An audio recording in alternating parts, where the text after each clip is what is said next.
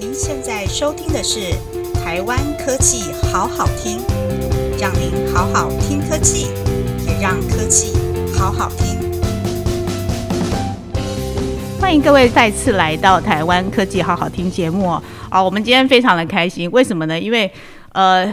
自从疫情爆发以来，我们几乎每一集的呃 podcast 都是以线上的录制哦。我们终于 终于回归了现场，我们现在在现场录制，真的非常的开心。呃，其实疫情真的影响了大家的生活，不管是在企业面或者是生活面哦。就像台湾语协，我们常常在讲，我们提供给我们的会员呃分享、交流、结盟、拓销各个不同的方式。那也因为疫情，我们也选择去改变。一月初的时候呢，美国消费型电子展 CES，今年呢，它终于终于又回归了现场，再加上线上这样子的一个展览方式哦。不过还是有很多的大厂，它还是选择以线上的方式来参展，而且实际上面到 CES 去参加展览的人呢，跟以往比起来，大概好像也只有四分之一左右哦。所以其实疫情呢，真的也改变了消费者的一些行为。我们在想说，就是这样子的改变，对于人们的生活未来是不是真的会一直影响下去？在科技面上面，它是不是也因为这样子造成了一些突破呢？今天的节目将要带大家来听听看，今年 CES 到底有哪些让人家。惊艳的科技，邀请到的是台湾首屈一指的智库网 IEK 产科国际所，我们的产业专家赵祖佑组长，他的专长呢是电子零组件总体、电力电子元件，还有汽车电子。我们欢迎祖佑。Hello，Hello，呃，各位线上的呃听众，大家好，我是呃工研院产科国际所电子组的赵祖佑。今天很高兴，也很荣幸来跟大家来分享今年 CES 的几个重点趋势的观察。OK，谢谢主友。哎，主友，你觉得这两年的疫情啊，嗯，因为你也知道，其实很多生活上面改变，我们的企业的经营方式也有点改变。像你这个礼拜才回到实体的办公室，是是是，对对？你觉得这样子的生活是不是之后从此一去不复返？呃，其实呃，我想这一次的疫情对人类的影响是非常彻底的。然后，除了刚刚主持人提到的，不管是生活面，甚至是工作面、学习面、娱乐面、教育面哦，等等等等的，它等于是彻底的改变过去我们所习惯的一些生活模式或者是运作模式。是。呃，我们当然也希望预期在短时间之内疫情可以过去。嗯哼。可是我们却也观察到，其实人类在这一段时间将近两。两年到三年的时间，却也发现我们在虚拟或线上的一些活动或者是一些生活，其实是可以被实现，而且可以更在我们生活当中取得更好的平衡。是，譬如说，疫情结束了，可能很多公司可能开始也思考，我根本不需要租那么多实体的办公空间。嗯，对，我就开始将近。呃，一半甚至三分之二的员工就可以居家上班。是。对，听说就是我们也看到一个报道哈，尤其是美国，嗯，现在许多的科技新贵都往郊区搬走了。哦，都往郊区搬，反而所以现在郊区的美国郊区的房地产比较贵，非常非常的抢手。OK，所以那些科技新位开始都觉得，哎，我过去一定要在戏谷上班，我现在不用了，我只要在郊区，我就有更好的生活品质，我可以跟家里面有更好的互动，那同时我可以远端工作。我想这一个应该是蛮彻底改变了我们人类。为对生活的定义，或者是生活 versus 工作的定义的一个界限。了解，嗯，因为这次 CES 展啊，我知道主又花了很 不少的时间在整个 review 这个展的特点嘛。那你要不要跟我们的听众分享一下？就你看到今年 CES 的展览，它的一些关键趋势是什么？然后它有没有一些是新出来的科技？然后跟往年又有什么不一样？嗯，好的。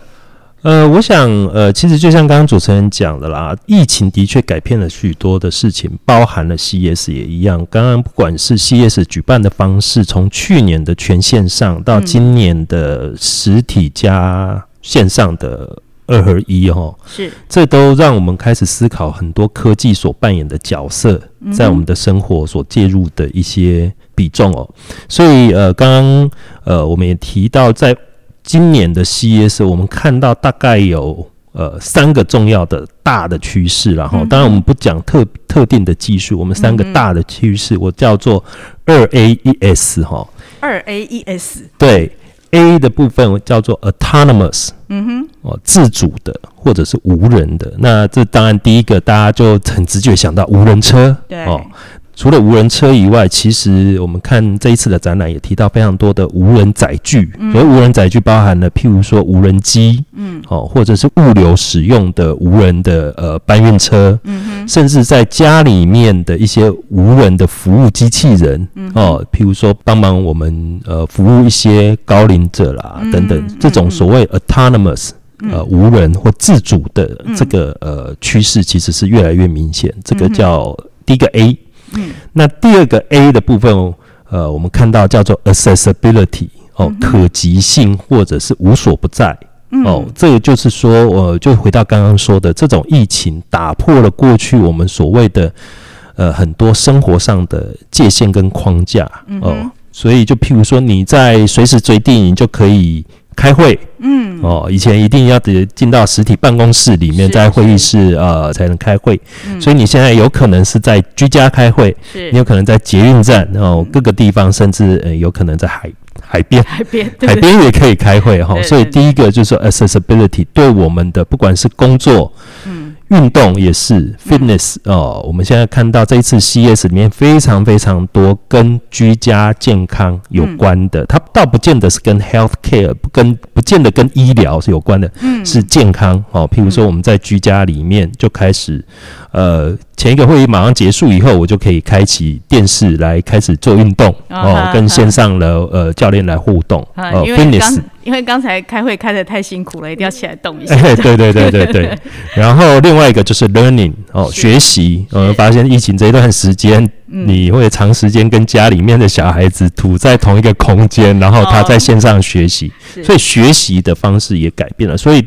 呃，这种 accessibility 嗯，会改变许多科技的一个应用的方向哦。这个我看到这 C S 第二个趋势哦。第三个我们叫做 S 哦，嗯，叫做 sustainability，就是永续哦，永续发展。嗯，呃，近期产业非常重要的一个关键字叫近邻永续，是哦，就是说呃，我们在呃，不管是二零三零年整个企业它针对它的排碳也好，针对它的产品。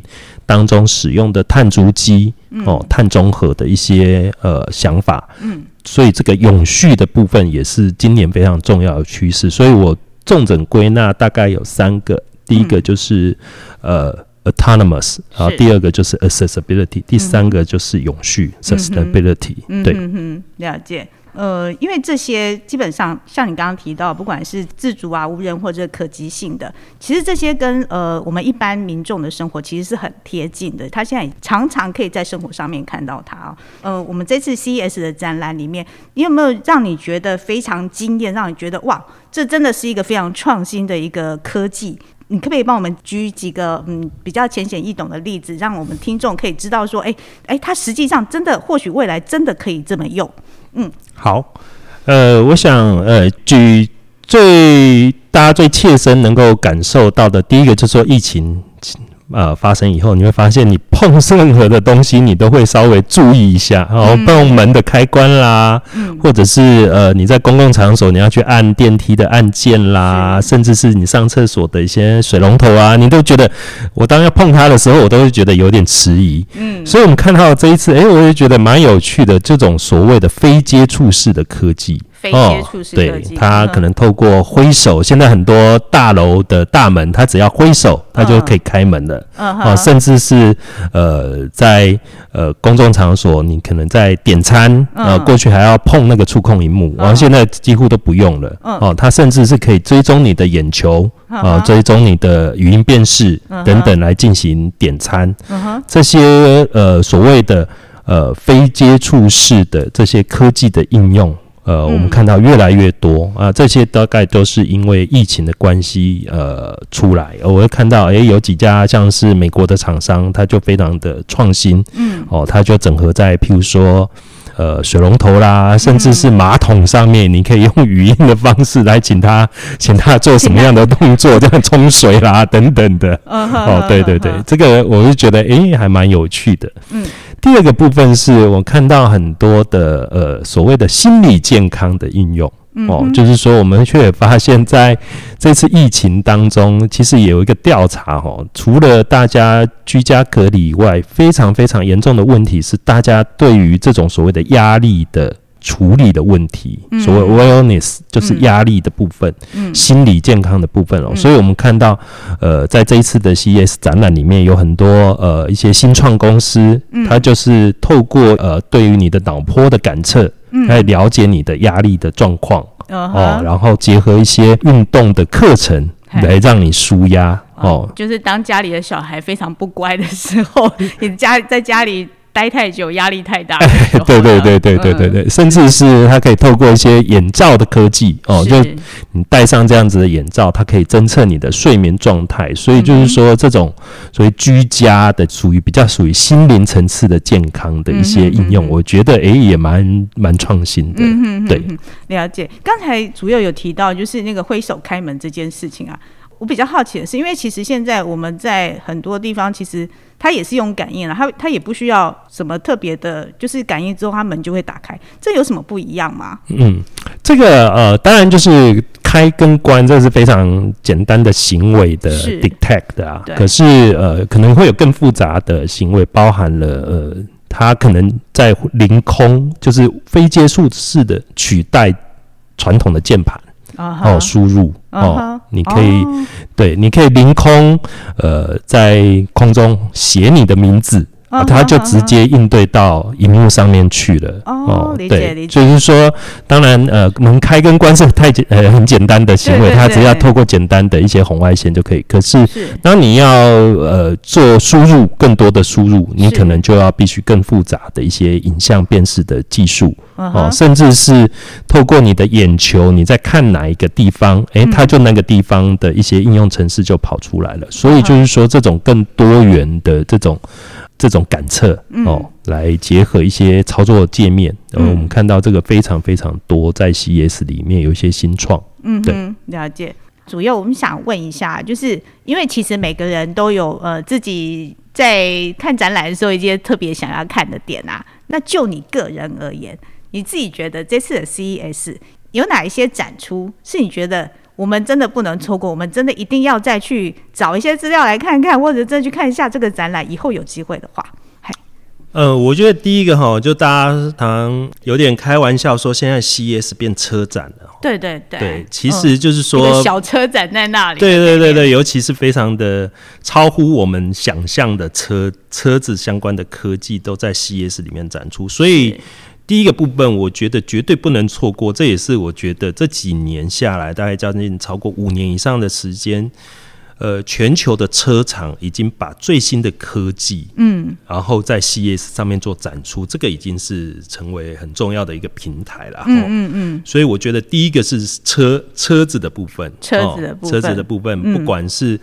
呃，在现场有展出的，包含了像是 Sony，哎的 Sony，大家都对于它的消费电子很熟，电视啦。可是它的车子，哈，呃，它没有公开说它要开始做车，可是它的车子的科技。呃，不断的在会场里面展出，甚至实体车已经进到第二代了。嗯所以就是说，我觉得车子的部分是绝对是不能错过的，包含了 Sony，嗯，然后包含了今年呃很重要的 Keynote，就是美国通用汽车。哦，过去这种美国传统汽车大厂对于科技的导入，嗯，总是会比较慢一点。哦，都会慢过欧洲的，像奥迪啦、B N W、Benz 会稍微比较慢一点。可是今年，哎，G M 却在里面扮演很重要的角色。然后就是我们看到，回归到美国的传统车厂也开始注重这种所谓科技一块。哦，这是在车子的部分，我觉得不能错过了。嗯，那第二个部分其实就是回到近期很重要的一个产业的 key word，叫做元宇宙。就是 Metaverse，对，然后呃，在今年的展览里面，我们看到非常多的的厂商开始使用 Metaverse 这样子的，不管是概念也好，或者是运用它的一些呃元素或者是字也好，所以我们大概看到今年 CS 大概是我们叫做元宇宙的元年了哈。是，对，就是在里面 Metaverse 的相关的概念非常非常的。多，嗯，对，所以我就说，如果要推荐今年 CES 最两个重要必须要看的，我觉得大概是两这两个，就车子跟元宇宙这两个议题。对，但在车子方面，就像你刚刚讲的，因为这次 CES 就呃，感觉就已经快要是个小小车展了，这样子，什么车都在那里。呃，因为我有稍微看了一下，就是它的展览里面，我有看到一台车啊，停放在那里的时候，它的颜色是会改变的。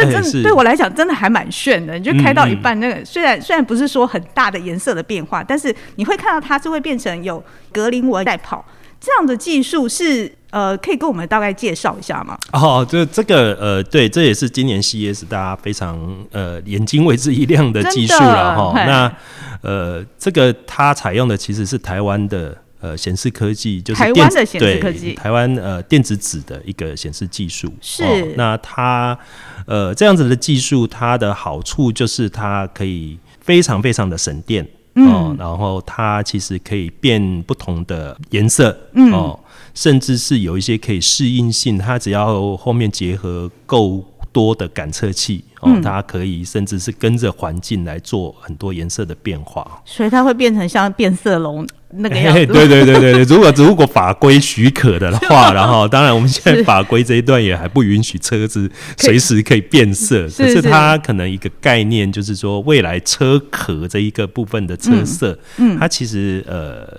显示这一块，其实在车子里面的扮演角色越来越重，越来越吃重，对，不只是车外，刚刚主持人提到车外，嗯，它的呃车壳的颜色颜色可以显示。呃，变色以外，车内其实我们也看到越来越大屏幕的一些呃仪表板啦，甚至是影音的操控的一个部分哦。其实这也看到，呃，车子几乎是未来下一个非常重要的一个智慧行动的载具。嗯哼，对，嗯哼。所以颜色改变这件事情，刚刚说它是用，嗯，不好意思，是电子纸，电子纸，对对，电子纸。那因为我自己比较好奇的是，它显示的方式为什么它会有深浅啊？或者是它是用里面有特别的技术吗？还是说跟我们那个呃有点像电子书？是是是，它就是采用电子书的一个技术了。那当然，电子书的技术是比较应该是说不到全彩了哈。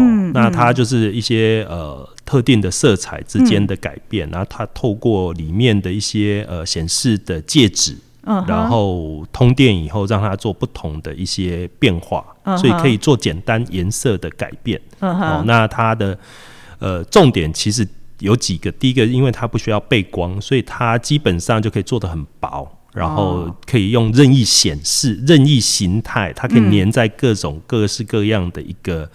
物体的外在，哦，所以就是说，呃，像车体它有很多弯曲的地方啦，很多凹折的地方，它就是呃，透过电子纸的部分可以来做做显示。嗯，对。那是我任何时候要它变色，它就可以变色，还是我必须要先设定一个 program，它只能照着 program 走？呃，它基本上就是你可以透过你自己控制的方式。那当然，第一个是它颜色也不可能。做太多变化，所以刚刚主持人提到菱格纹嘛，哈，基本上它的颜色也只能呃，它没有办法像我们现在一般的荧幕，哇，那个画质多清晰，甚至可以显示，对对对对，没有四 K 的啦，哈，对，那呃，它大概几几种基本的颜色的变化显示，那当然就是说，它如果后面的控制器或控制原呃逻辑可以做得够强，它甚至可以感测外面，假设呃我在比较。光线比较不那么充足的地方开车，哎，我的车色可不可以变得比较稍微明亮一点？哦，自动变明亮一点，这样子后面的车也比较容易看到。哎，对对对对对对对对，所以就是说，它可以结合一些外部的显示的一些感测，然后来进行控制。当然，你也可以手动，然后你觉得今天我的心情有一点 blue blue，，跟今天天气一样。对，我要让我的车色比较活泼一点，我也可以稍微做手动的。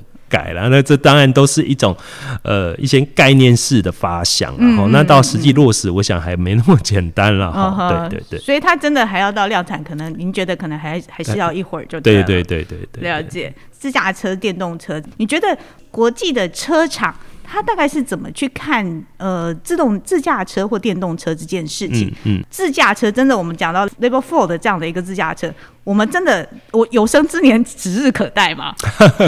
呃，这这绝对的啦。那主持人那么年轻，你要看到 Level Four 自驾车，应该不会太，应该不会太难。呃，我想，呃，我们看 CS 或者说近期呃一些车厂对未来的一些发展方向，我们大概中整归纳大概有三个，嗯，三个重要的趋势啦。第一个就是说电动化，是哦，那这个而且是可能是最快的。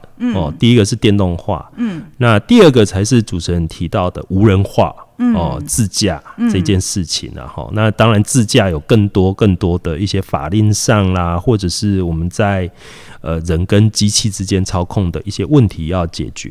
哦。不，刚刚说的从呃 level two、level three 到 level five 这种不同自驾的等级，这是大概第二个哦。我们看到。呃，大家在讨论的第三个就是平台化或软体化。嗯，对，车子跟软体这两个好像八竿子打不上关系的呃两件事情，其实这个是目前车厂都积极在布局的一块了哈。嗯，因为它是必须要在还还需要再突破吗？还是？对对对对，就是说，当你可以想象哦，你的车子里面电子系统越来越多哦，不管是你的影音啊、娱乐啦、操控啦，甚至你的地图啦，甚至你的行事力都进到车子里面的以后，嗯。车子的一些个人化，嗯，哦，或者是克制化，甚至是一些呃功能提升，哦，我们现在叫做 software defined 的一个 vehicle，就是透过软体定义的车辆。我们看到，呃，现在很多车厂都在布局，就是说它透过软体更新的方式，嗯，让我车子的功能可以不断的提升。以前可能，呃，你要，呃。三五年要进到车厂里面，那么对对对，他就说，哎，软体要更新的哦，你就更新。可是你更新完，你也完全感觉不出来，它有在对对对哪里更新了哈。所以这种所谓透过呃这种所谓的平台或软体的更新，这个是呃来提升自己车子的一些。呃，智慧化的功能，这个是呃，现在很多车厂在布局的一块。嗯哼哼哼，了解。因为我知道现在有一些呃电动车或自驾车，那它的更新方式可能是以云端的方式，直接你可能开在，所以它是开在路上，它就可以只只要联网，它就可以直接做更新。哎，对对对，我这个我们叫做 OTA 啦，O Over the Air，就是说透过云端的方式来自动更新你车子里面相关的，不管是软体也好，甚至是一韧体也好了哈。就是说，呃，让你的车子的功能可以更多元，因为它硬体已经做进去了，它里面有非常呃强大的 CPU、GPU，然后甚至是显示界面。我所以，我可以透过就像手机一样哦，它可以透过甚至 App Store，嗯，你可以下载你要的 App 进到车子里面来。所以，这种所谓的呃软体在车子里面扮演角色越来越高。车用的 App。除了娱乐用之外，还呃，你可以帮我们举个例子吗？就是在车子里面可以下载的 A P P，它它可以用在什么地方？因为一听就知道没有开过。这个其实我可以分享一下，我是在大概两年前啊，前年我去 C S 的时候，是呃，美国电商龙头 Amazon 在车展区非常大的一块区域展示他们在车子里面的解决方案，是。那我们就直觉就想到，哎，电商跟车子有什么关系？原来车子里面可以做非常非常多的电子商务的购物，譬如说，你车子开过去某一个广告，是你就直接按你的荧幕截取，哦，我今天经过了哦哪里呃什么样的招牌，我直接点，然后它就直接连到 Amazon 的电商平台，我就一键就可以。购物了哦，了解。对对对对，OK。所以 开车开到一半，买套衣服；开车开到买台车，好 了。所以这是当然，这是比较呃，就是好玩的例子了哈。呃，我们可以想象哈，就是未来的车子的空间，大概就是我们人在一般车外空间的延伸。嗯嗯。我们以前在车子里面进到车子里面。就不好意思专心开车。对对对，可是现在你会发现，自驾也好，嗯，或者是各式各样的电子系统导入也好，让你在车子里面有更多的余裕，可以做更多的智慧化的功能。嗯，哦，不只是购物也好，嗯哼，影音娱乐也好，嗯，甚至是一些更多的一些跟车子互动，譬如说有一些 A P P，呃，我可以远端的，呃，让你的车子可以冷气开开始开始。开放冷气哈，或者是哎，我可以跟车子里面的影像做结合。是。哎，我要看一下我车子里面的是不是有被小偷入侵。哦，所以有各式各样的 A P P 会出来，甚至是呃车子里面的 A P P 可以跟车外的 camera 结合哦，我可以做更多的安全性的一些应用。哦，就是跟路测系统能够能够再多一点结合这样子。OK，好。但这次 C S 啊，你觉得有哪一些展出的项目，它的科技是你觉得它是有一个重大的突破？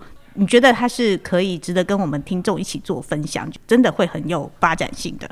这个部分大概就跟大家分享一下。当然，这个跟呃台湾可能产业还比较不是那么关注，可是我们却看到呃 CES 非常非常关注，就是太空科技。太空太空科技，对，就是呃，我们大家都可以了解，过去一段时间，外美国的一些低轨卫星，是不管是载人的也好，通讯的也好，这些卫星都不断的在往呃天空发射，嗯哼，所以我们看到相关的太空科技的一些发展，嗯。哦，我们看到在这一次 CES 里面非常多，那当然，呃，美国 CES 大概是一些科技的前哨站啦，因为我就看到蛮。可能可以破化未来呃科技发展的方向，哦，这是第一个。嗯，第二个部分是因为 CES 它是叫消费电子展了，对，所以还是会回到生活。嗯，那这里面很多的部分其实看到跟食物相关的科技，哦，它叫做 Food Tech，就 是说呃不管是。食物本身哦，它可以透过呃不同的一些科技的元素来产生以外，它食物的包含的呃整个履历哦，甚至是未来的可能食谱哦，它可以结合 AI 哦，自动然后产生呃你今天晚上想要吃的一些餐哦，所以所以就是这种食物科技 Food Tech，其实在呃这一次 CES 里面也。呃，我们看到也蛮多很新而且破坏性的一些应用出来。嗯哼，嗯，在食物科技这件事情上面啊，因为我之前比较知道是可能是呃农喷啊，或者是说就生产履历。这次的食物科技啊，除了这两个之外，有没有比较不不一样的东西出来呢？对，呃，这个我就还觉得蛮有趣的部分哈，就是很多。呃，结合了 AI 哦，然后把你在家里面的食材，它可以透过 AI 的部分，然后让你呃，透过冰箱的一些感测，它就可以建议你今天可以做出什么样的菜色。哦，就是 OK，所以他会看你冰箱里面，偷看你冰箱里面有 哪目前还有哪些菜，那你可以做出什么样的料理对对对。对对对。哦，所以其实它等于是把家里所有的呃电子设备。所有的物联网通通结合在一起，对，OK，嗯嗯，理解啊。我下次可以来试试看，因为我家冰箱常常空的，我不知道该怎么办。那你要结合一些呃线上购物，直接哎那个呃冰箱拿了什么东西空了，他就直接帮你购物，直接送到你家里面来。哎，这也不错，这样子。OK，好。那这次 CES 展览啊，你觉得台湾？因为就像你刚刚讲，你有看到一些台湾可能比较没有办法，还没有强力琢磨像太空科技这件事情。其实我们上一集刚好就在就在讲低轨卫星。对，除了这个之外啊，台湾产业的供应链有没有哪些部分台湾是可以再加强力道？它是可以从中去再找到新的商机的。对，呃，这个部分哈，其实我们也一直在看这样子大展到底对台湾产业带来什么样的意涵了。嗯，那我想，当然一些科技的创新，从里面找到新的一些呃产业发展的方向或技术应用的方向，这个是 C 业是非常重要的一个呃目的了哈。嗯，那另外一个是我倒觉得，就回到刚开始主持人问到的一块，就是到底 CS 展览的呃重要的。趋势是什么？嗯嗯，当然，刚刚有谈了很多无人车啦，或者是一些后裔的运用。对，我觉得对台湾产业非常重要一块就是永续。永续。永续的部分，近零碳排这个。对对对对对。那呃，这一次我们在 CES 观察到，几乎所有的大厂，不管是呃韩国的三星、日本的 Panasonic，或者是呃欧洲的各式各样的一些，不管是车厂也好，或者是电子大厂也好，都在谈他们所谓的近零永续的愿景。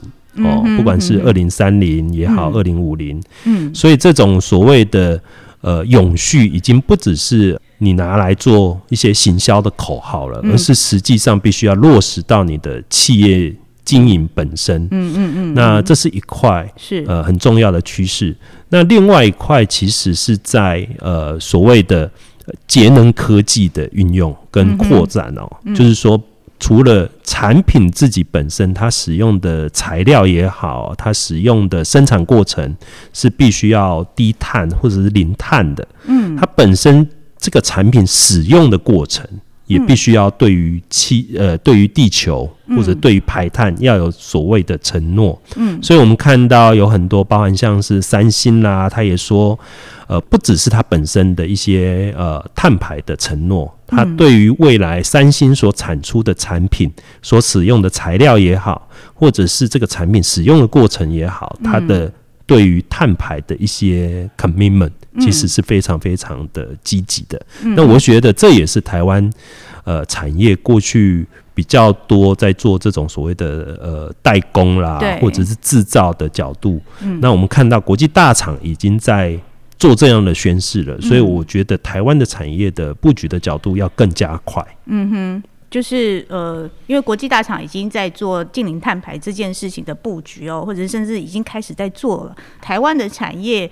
这个部分相较起来的话，好像是比较慢一点点，对不对？对对对对，所以就是说，我们呃，在未来的呃，可能两到三年哦，大家呃，所有台湾的制造业都必须要有一个体认，就是未来你在争取国际订单的时候，你对于碳的承诺是什么，变成是你非常非常重要的参与国际供应链或国际生态系的非常重要的一环。嗯哼，了解。好，最后我们请主佑帮我们做一个简单的结语，好吧？你最想分享给我们听众的一些话，或者是说，就针对我们今天的讨论，那你可以觉得有些什么样的 summary 可以给我们的听众？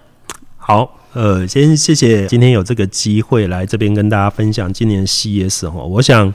就如同刚刚说的哦，今年不管是疫情的关系也好，或者是科技发展的也好，我们看到非常重要的一个趋势就是虚实融合。就是说我们发现，不管是疫情的因素 drive 我们对于线上的一些活动或线上的生活，大家更为摄入以外。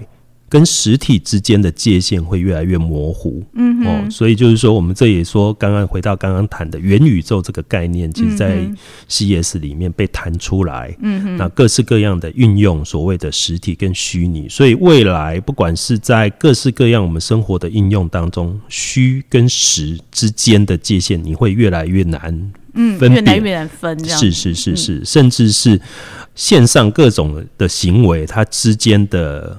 跨界联动会越来越明显。譬如说，你在运动的同时，诶，它旁边可能就出现你消费的建议哦。好害怕，这样会一直买下去。对对对，哦，不管是音乐的购买也好，或者是你就是他会觉得，哎，你需要更多运动的一些用品，他做这样的建议。所以这种所谓的跨界，嗯，哦，就跨应用、跨服务的趋势会越来越明显。所以最后，我其实想要呃，就是 highlight 的一个部分，就是虚实融合，然后跨界。这个其实是，呃，我们看到未来一定是会持续发生的。嗯哼。OK，好，我们今天谢谢主佑来跟我们分享他这次观察 CES 的一些重点哦。不管未来的生活会是怎么样，那虚实融合也好，或者说你还是比较喜欢实体生活这样子比较实实在在的状态，或许我们都必须要呃不断的向前，然后去看到一些科技未来的发展，去应用它，去使用它。我们今天的节目就到这里结束喽，我们下次见，我们一起说拜拜吧。Hello，拜拜，谢谢，拜拜。